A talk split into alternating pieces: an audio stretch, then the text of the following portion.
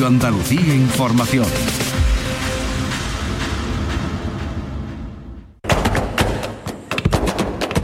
Portal Flamenco con Manuel Curao.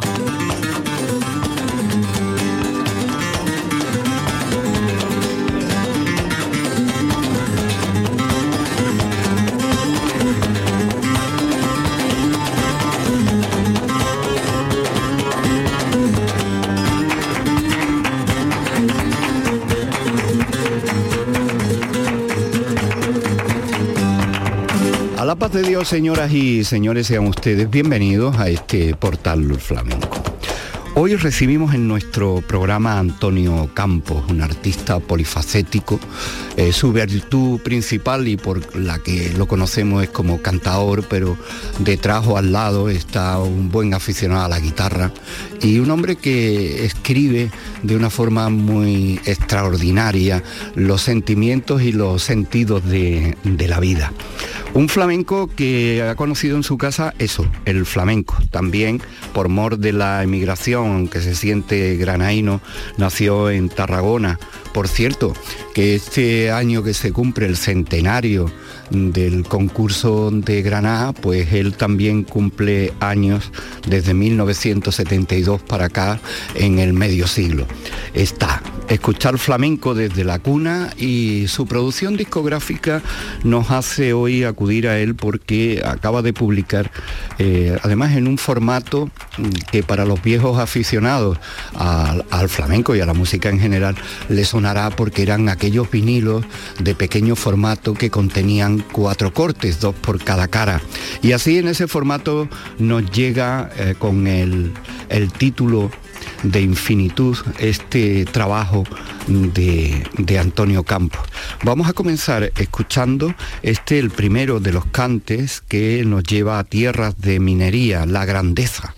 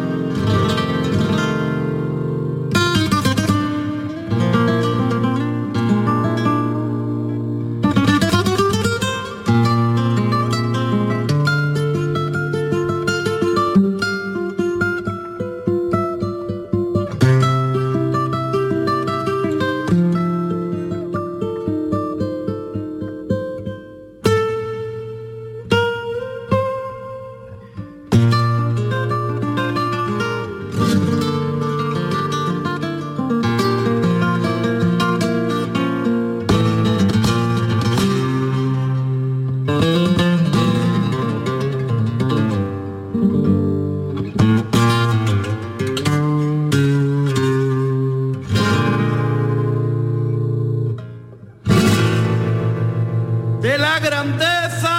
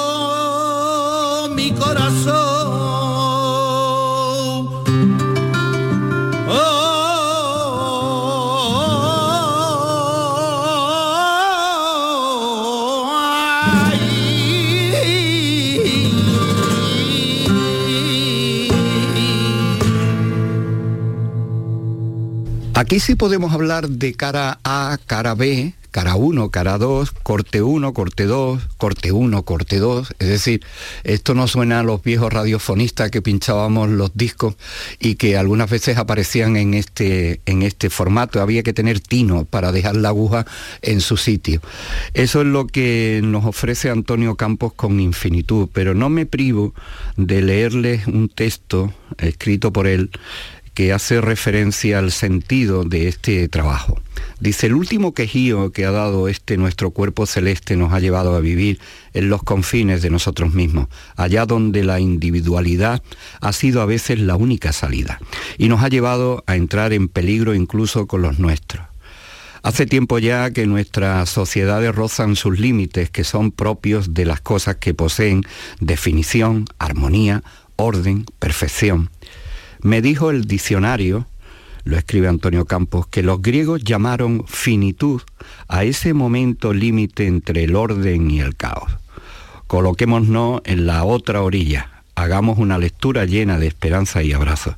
Dejémonos de elegir porque con solo un prefijo se puede cambiar el orden del mundo y estar a la vez dentro y fuera. Así nace infinitud. Antonio Campos, a la paz de Dios. A la paz de Dios, Manuel. He esperado darle el tono preciso a este maravilloso texto que justifica tu trabajo discográfico.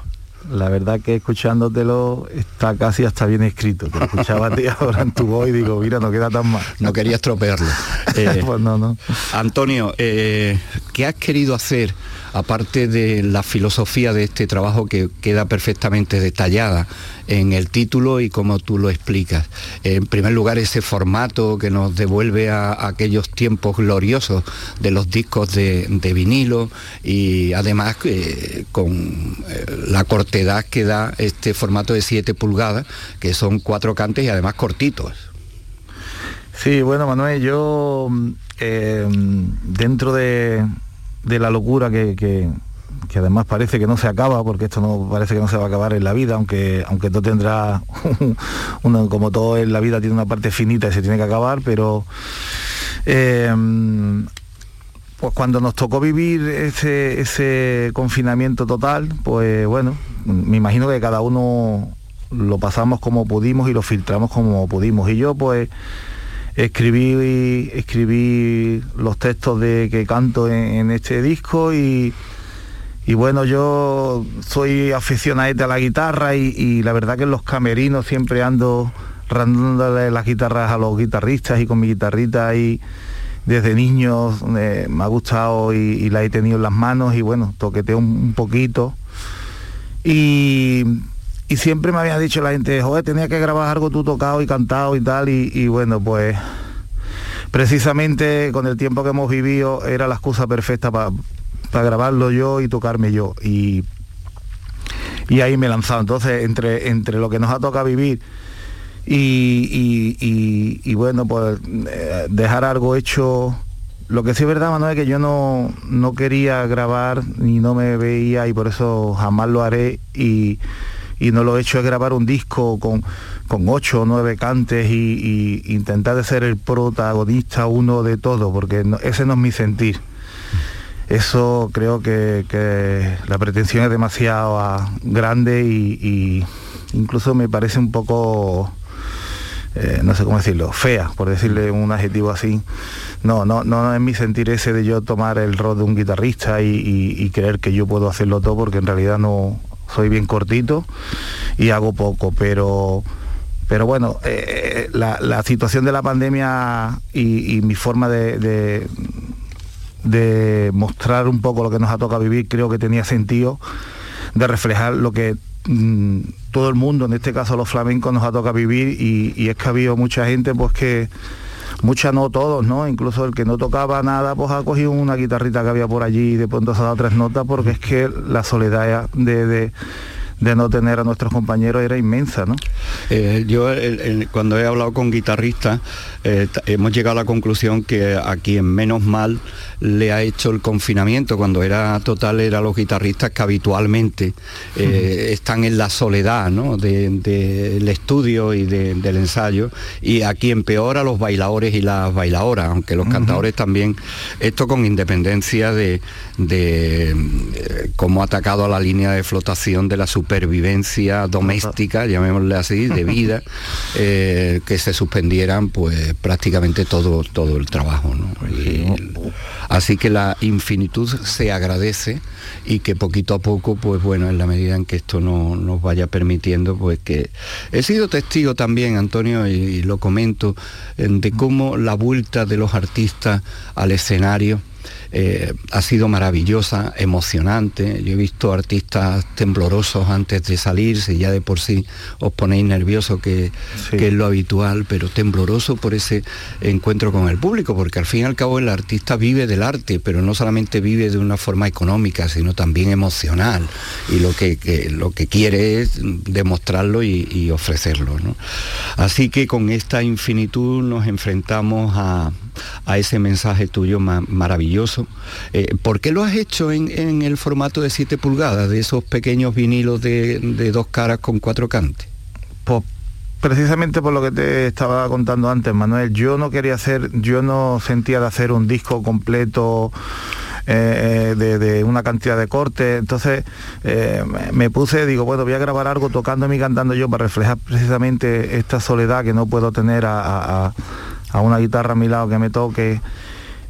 Y, y, había pensado, fíjate, de, como ahora tenemos esta moda de las plataformas digitales, pues de, grabar mm, tres o cuatro cositas y colgarlas en, las redes y en, y en, las plataformas digitales y ya, y no fabricar un disco, ¿no? Pero como tengo la suerte que desde niño yo soy de los que tiene vinilo, hmm. Y, cogí un día para escuchar uno de Juan de la Vara con, Paco y, le di la vuelta para ver los cantes que había y precisamente eh, manipulando el disco, cogiéndole, dándole la vuelta y viendo los cuatro cantes, eh, lo vi y dije, joder, si es que el, formato es divino, eh, a mí me viene que ni pinta por métrica, porque así, además de que son cuatro cantes, tienen que ser cortitos porque un vinilo de 45 revoluciones no te da para grabar más de 6.30 por cada cara y, era perfecto. Y por otro lado, Manuel, pues em, como uno tiene que ser ya el cantador, tienes que ser tu representante, tu publicista y tenemos que hacer no sé qué nos queda ya más que hacer. Pues también pensé que, era una forma bonita y, bohemia y poética de, volver a a ese formato, ¿no? Y, que podía ser algo bonito para todos los aficionados. Por eso además solo he fabricado 150 copias numeradas, es una, edición súper limitada porque tenía claro, de todas formas, discos no se venden, Manuel, y, lo sabemos todos perfectamente. Entonces, hacer una cosa muy cortita para los aficionados que de verdad sabía que van a ser pocos los que tengan eh, a bien de ayudarte a seguir para adelante comprando el disco y creo que, pues, que era mm, crear un poco un, formato que fuera pues, añorado y, además mm, goloso, ¿no? Y, me planteé de fabricar el, vinilo, tuve que empezar de cero, de llamar a las fábricas y ver las fórmulas y, bueno, pues al final es, lo que hemos fabricado. Hay quien dice que que el sonido del vinilo mm, eh, es un sonido tan especial que incluso eh, buenos aficionados a otras músicas lo prefieren a, los sonidos que ofrece hoy día el, formato digital o el formato en el que se esté ahora mismo eh, trabajando. La verdad que ese roce de, la aguja con, con, el disco, aunque parezca arcaico, eh, ¿sale más caro hacer un disco de vinilo que un disco, un CD? Sale muy, muy caro, Manuel.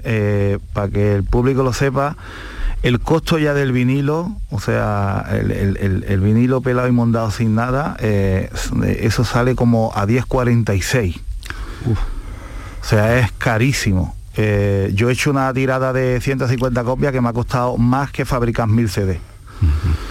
pero pero también Manuel cuenta un poco pues eso yo me he criado con yo tenía mi maleta verde mi tocadisco portátil que era una maleta verde con mis discos para donde quiera que iba yo me iba con mi maleta y mis discos y, y de Tarragona a Granada y de Granada a Tarragona pues estuve subiendo unos pocos de años hasta que al final ya mi padre desmontó el picadero de caballos que montaba los veranos en Tarragona y ya nos quedamos en Granada y pero a mí lo primero, fíjate, yo cuando llegó el vinilo a, mi casa, me pilló en San Petersburgo hmm. y mi mujer me mandó las fotos y tal, y bueno, pero cuando llegué a casa y lo cogí, la verdad que fue un salto en el tiempo, ¿no? A mi niñez, el abrirlo, el sacarlo, el, ese, ese, ese, formato tan, no sé, incluso lo que tú has dicho, ¿no? Que uno cree que, no sé si es la bohemia más o las ganas, de que suena más dulce. A mí me parece que el, sonido del vinilo es más dulce que, el de un CD o que el de un clic de un ordenador.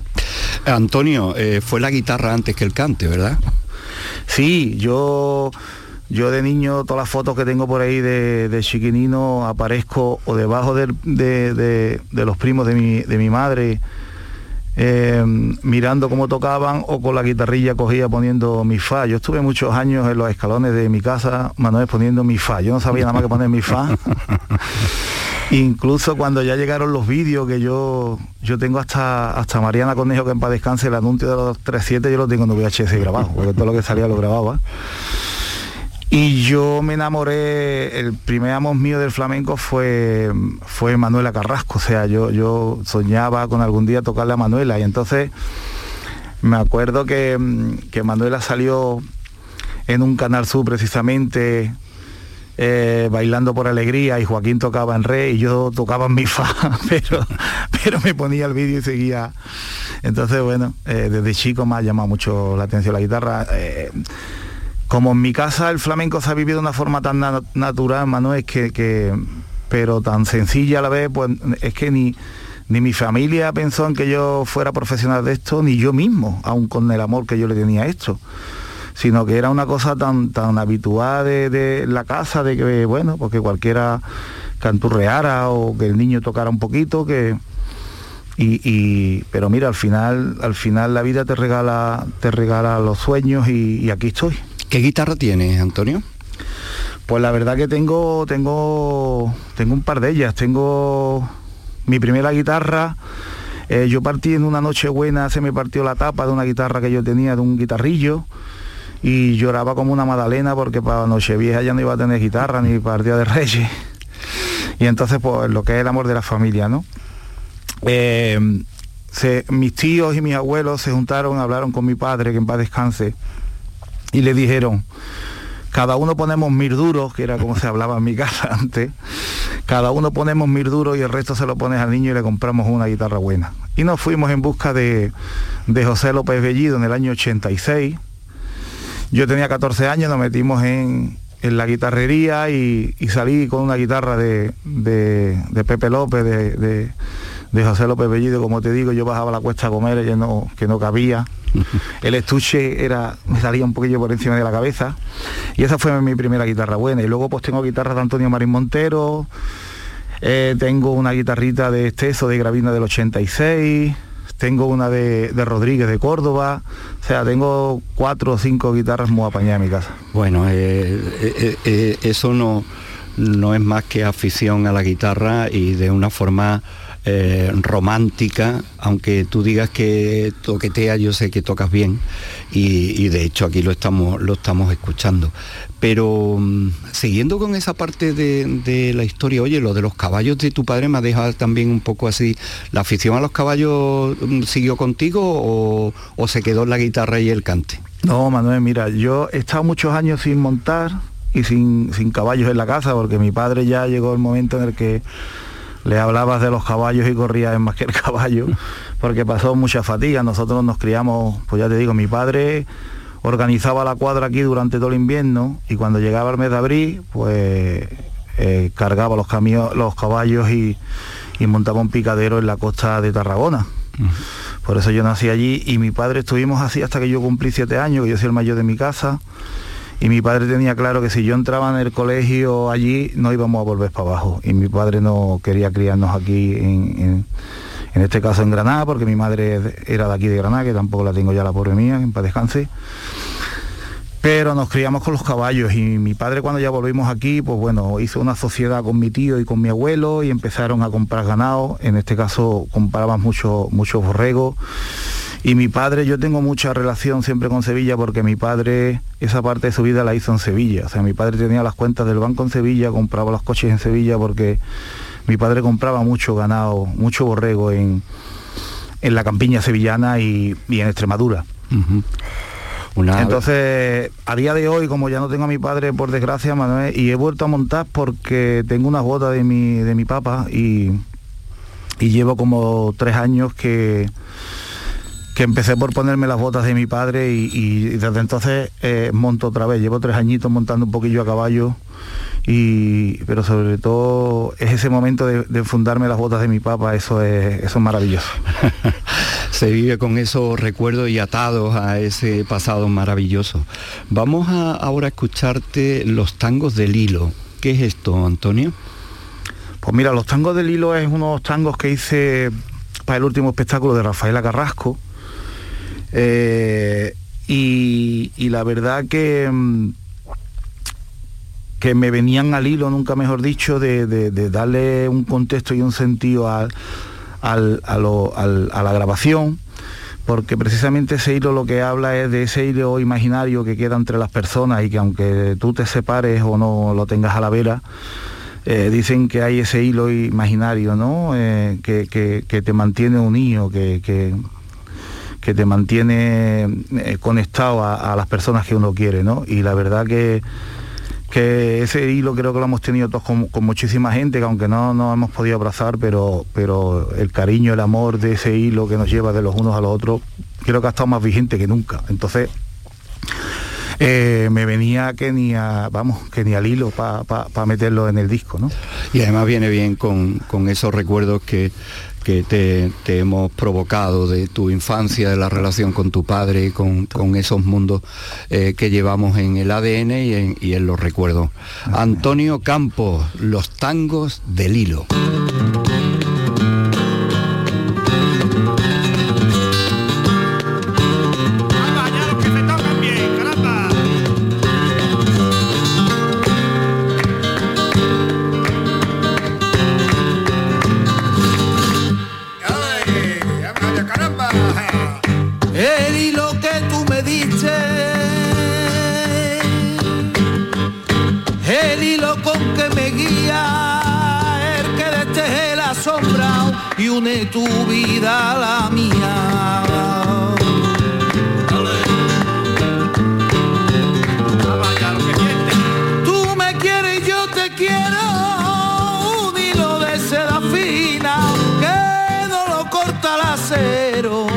ni lo lleva al vendaval, ni puede quemarlo el fuego.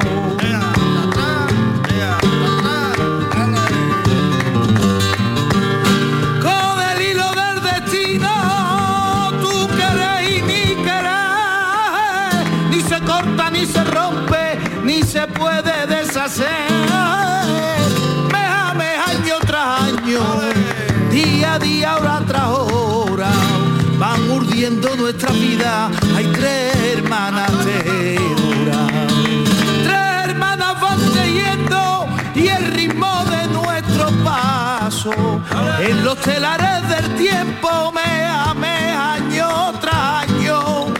La rueda gira que gira, el tiempo rueda que rueda y una en tu vida la mía hay en una cinta de seda y una en tu vida la mía, hay en una cinta deseado, y una en tu vida la mía, y en una cinta de seda.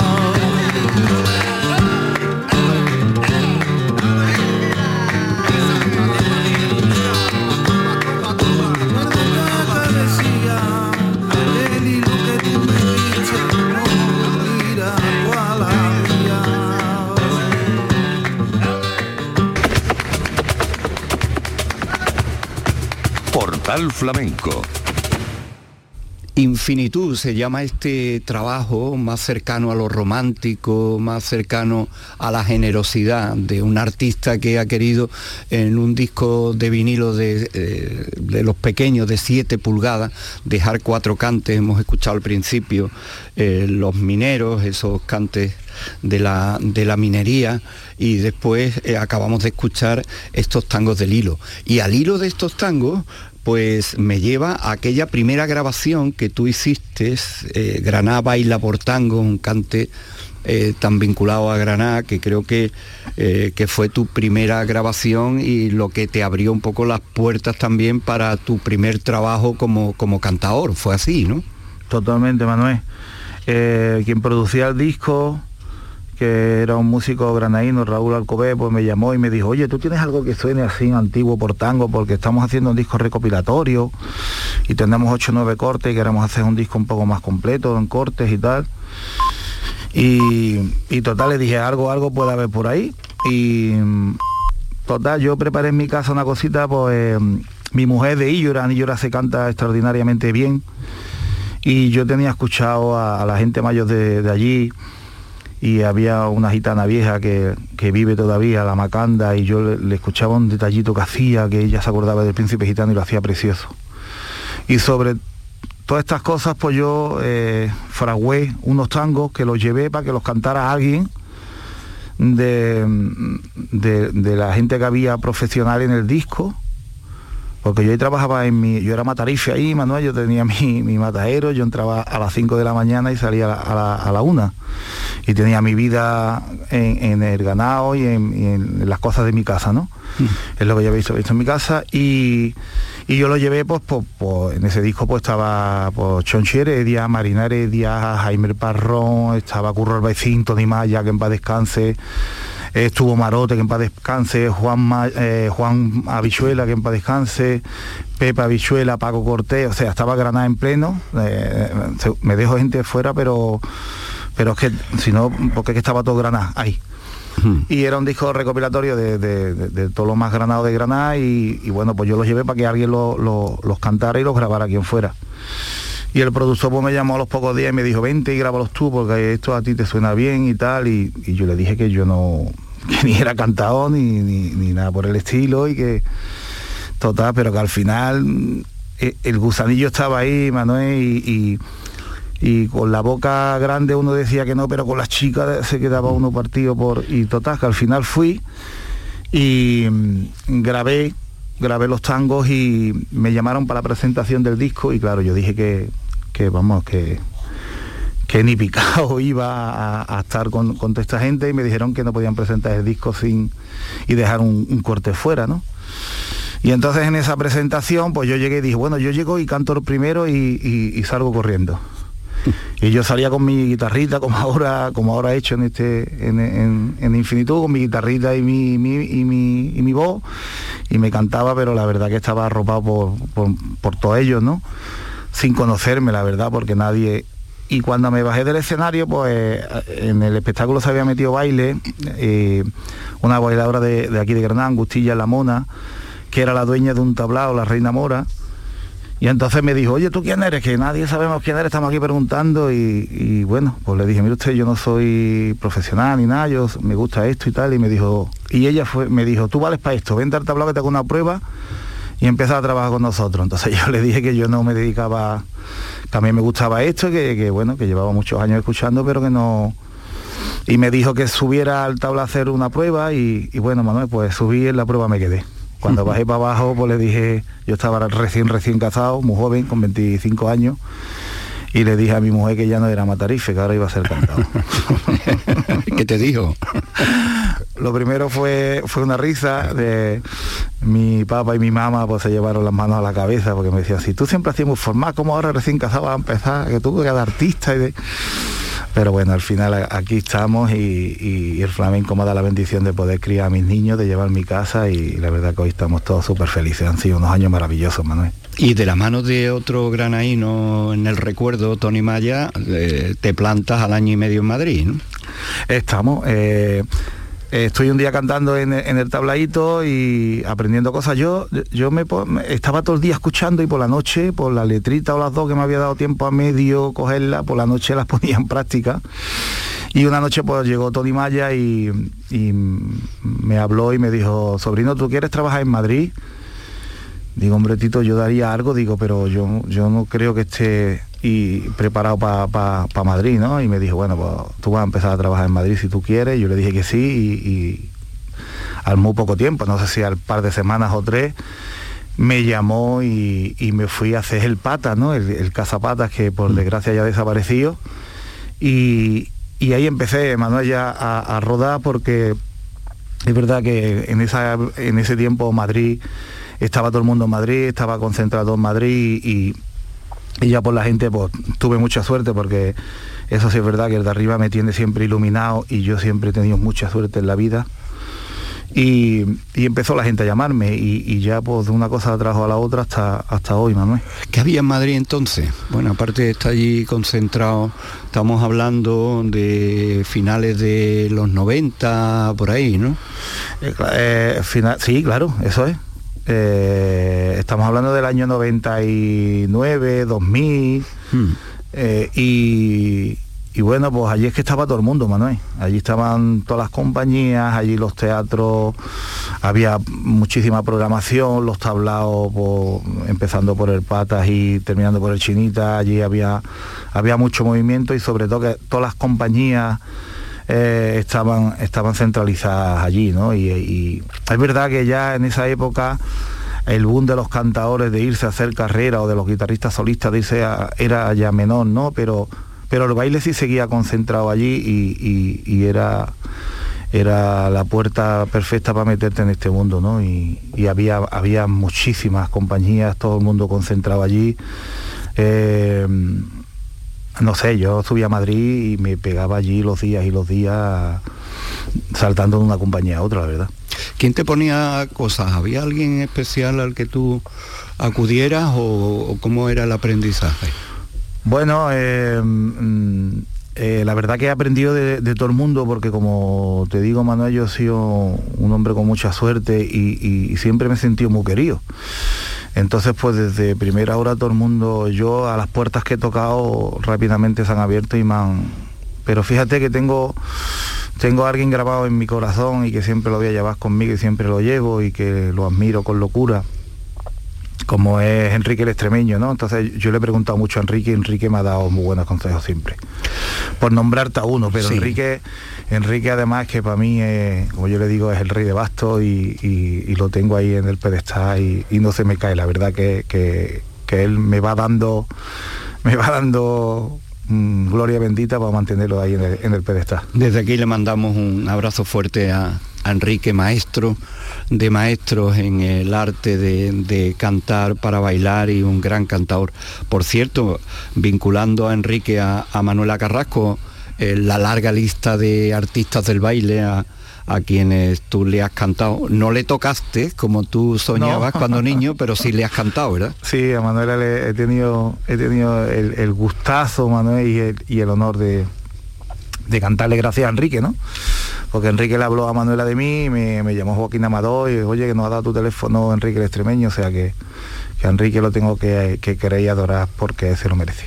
El, en cuanto a tu faceta de cantar para bailar, que es tan densa como el número de artistas a los que le has cantado, vemos que ha ido desde el clasicismo, por ejemplo, de Manuela Carrasco o de Javier Barón, a, las nuevas tendencias, a la nueva evolución, eh, como Rocío Molina o Rubén Olmo, eh, en fin, que te has placeado con unas generaciones que han sido también los que le han dado esta vuelta de tuerca, algunas veces una vuelta bastante fuerte y apretada al mundo del baile. ¿Cómo, ¿Cómo es la adaptación de un cantador eh, a formas tan distintas de, baile como podemos encontrar en los nombres reseñados? Pues yo creo que, no ha sido una adaptación, Manuel, sino que, ha sido y es un aprendizaje, porque em, creo ser un, hombre consciente de, la suerte que tiene.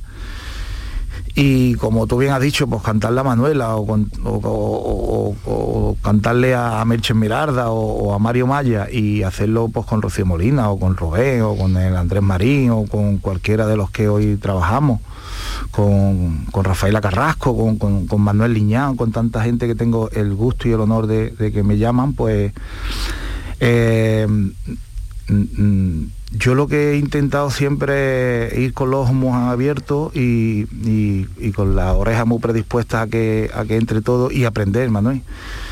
Y como es que me gusta tanto, pues entonces para mí es un disfrute, no, no, tiene pesadumbre alguna, al revés.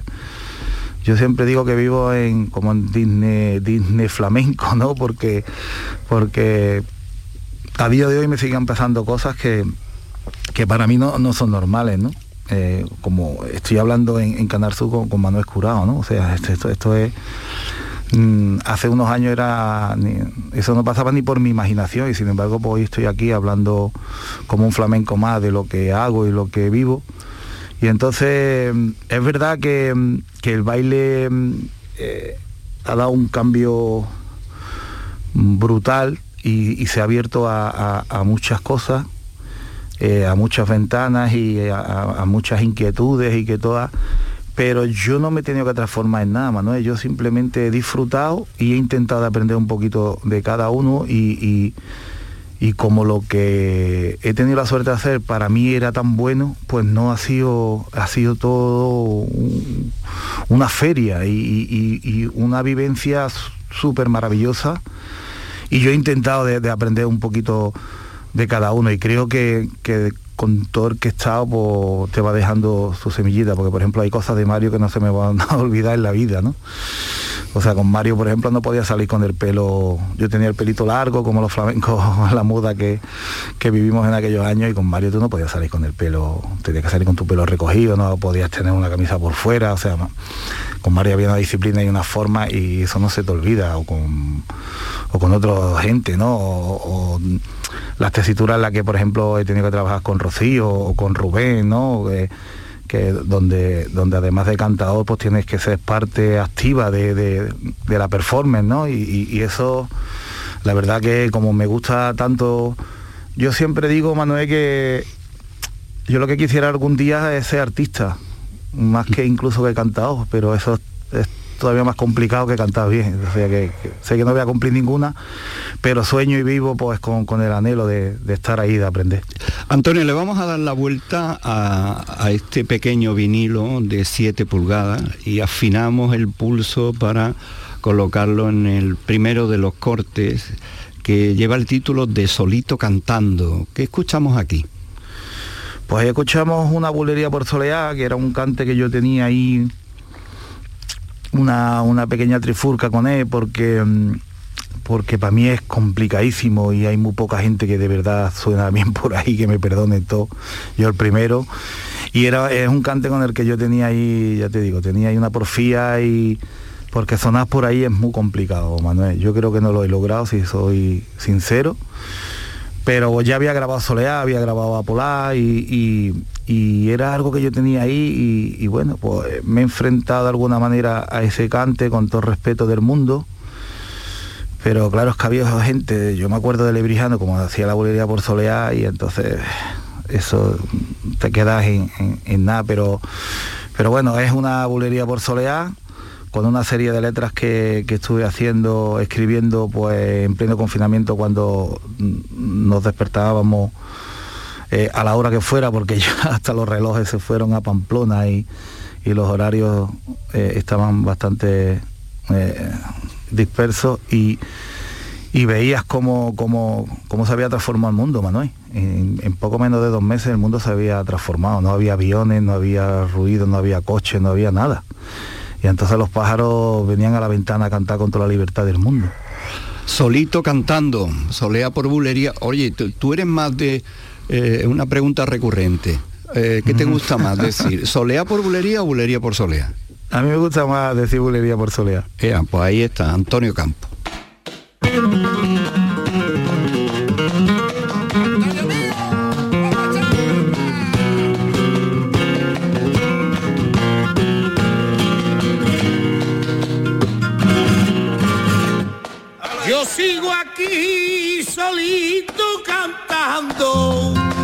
Pero la razón del cante alegra a los que te quieren. Y si no así, el cante embudece, solito y desesperado por todos los rincones. Por eso yo quiero cantarle y a los que me quieren.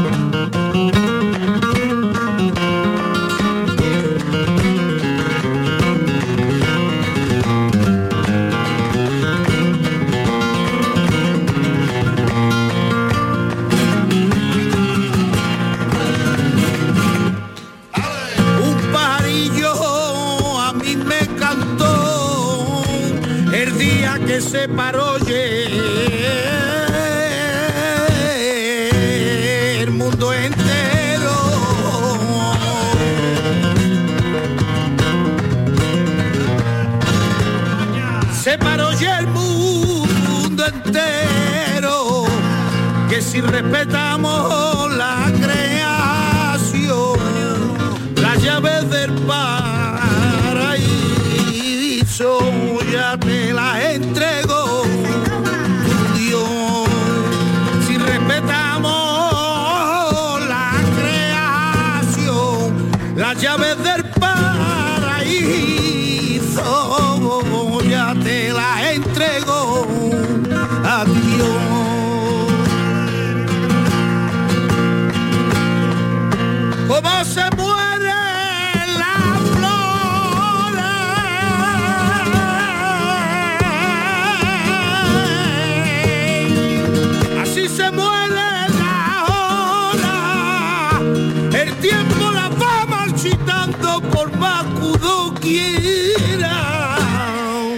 Eso no puede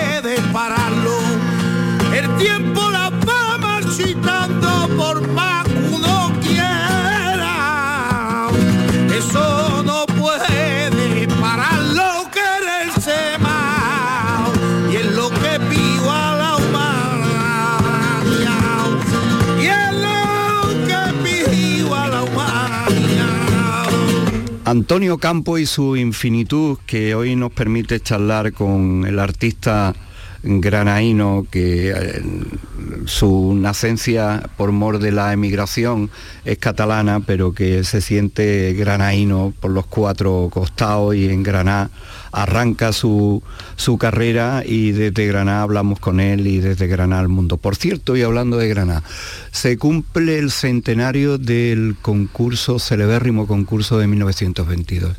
Eh, ¿Cómo ves tú la efeméride? Pues la veo demasiado tranquila, Manuel, porque estamos en el mes de enero, se cumplen 100 años nada más y nada menos del centenario del concurso del 22. Y bueno, eh, no sé, creo que ya deberíamos de estar escuchando muchísimas campanas de gloria y, yo escucho poquitas, la verdad, Manuel. No sé qué va a pasar. Eh, yo te hablo desde mi persona, yo presenté un proyecto en el mes de junio eh, al ayuntamiento, pero llegó el mes de julio, el, el ayuntamiento se dinamitó, como todos sabemos, y las cosas de, de los políticos y de los sillones que unos entran y otros salen y, y es verdad que, mm, que la alcaldía que tenemos ahora pues lo ha cogido mm, a, a contrarreloj todo y no sé lo que va a pasar, sinceramente, Manuel. No sé, no sé, no sé lo que va a pasar. ¿En qué, ¿De qué hablabas en ese proyecto que proponías?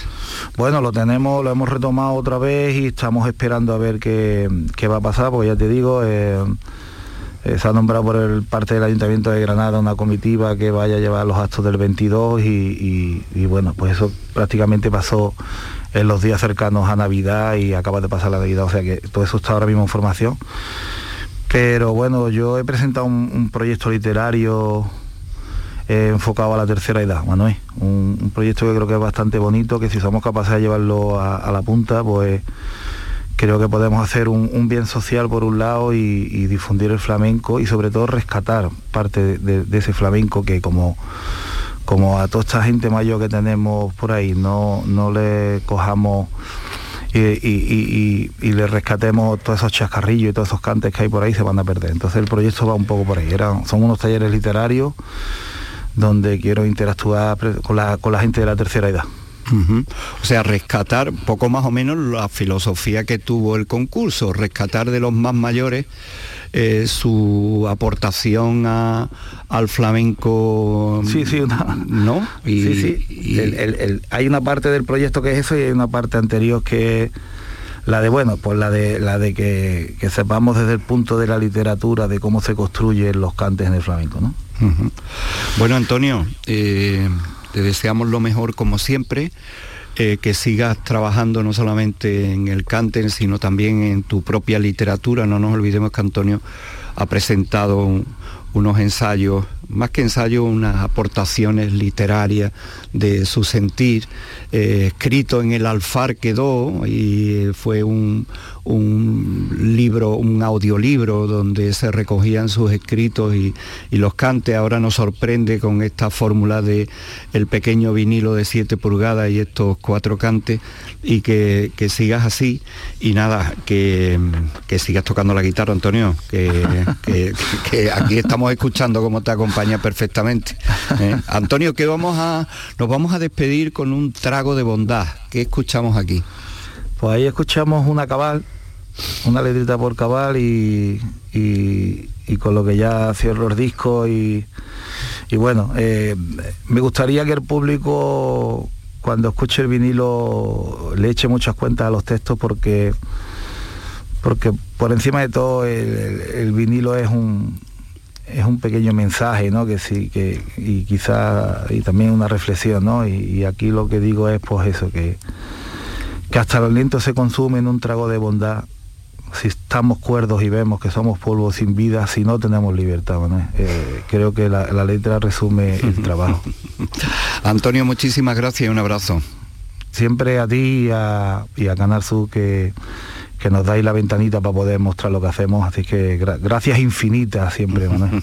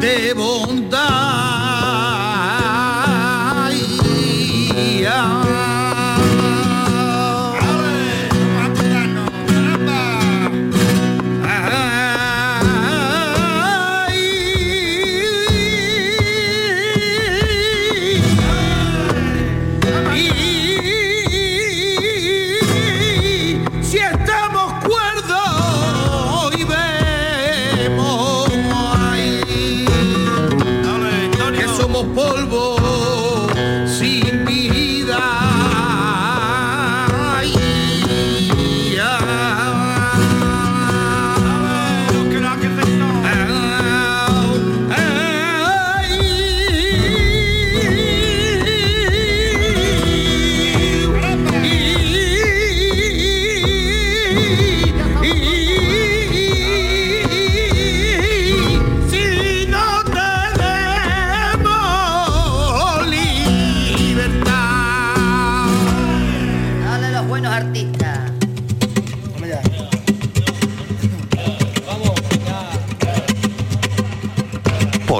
flamenco con Manuel Curao.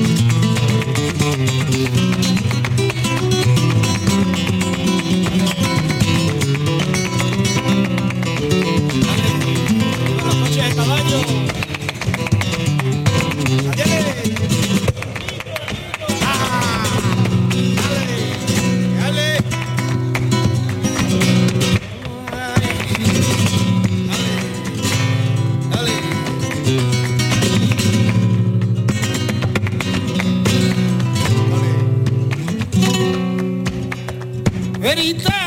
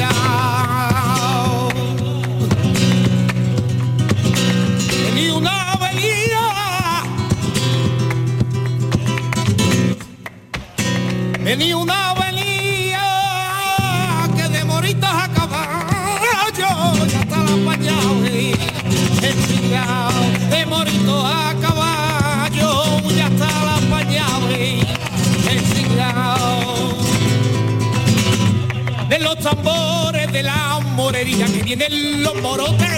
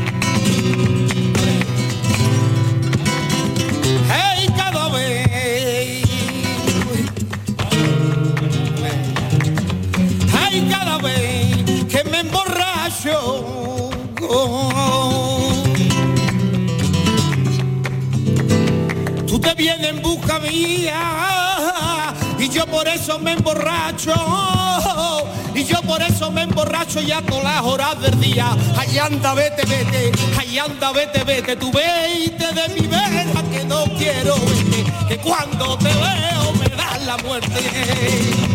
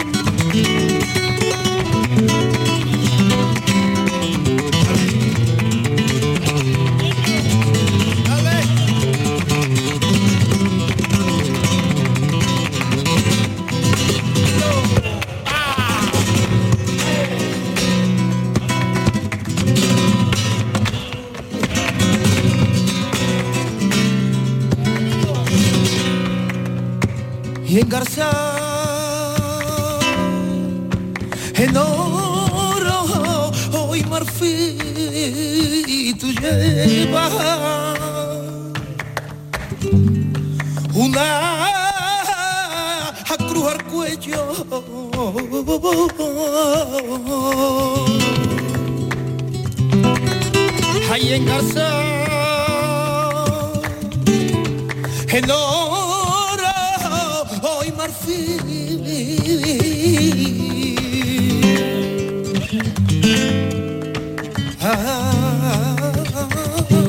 Ay, dejarme que mueran ella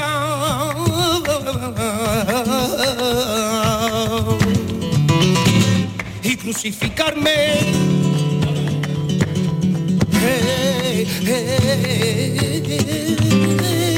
अजीब तुझे una una cruz al cuello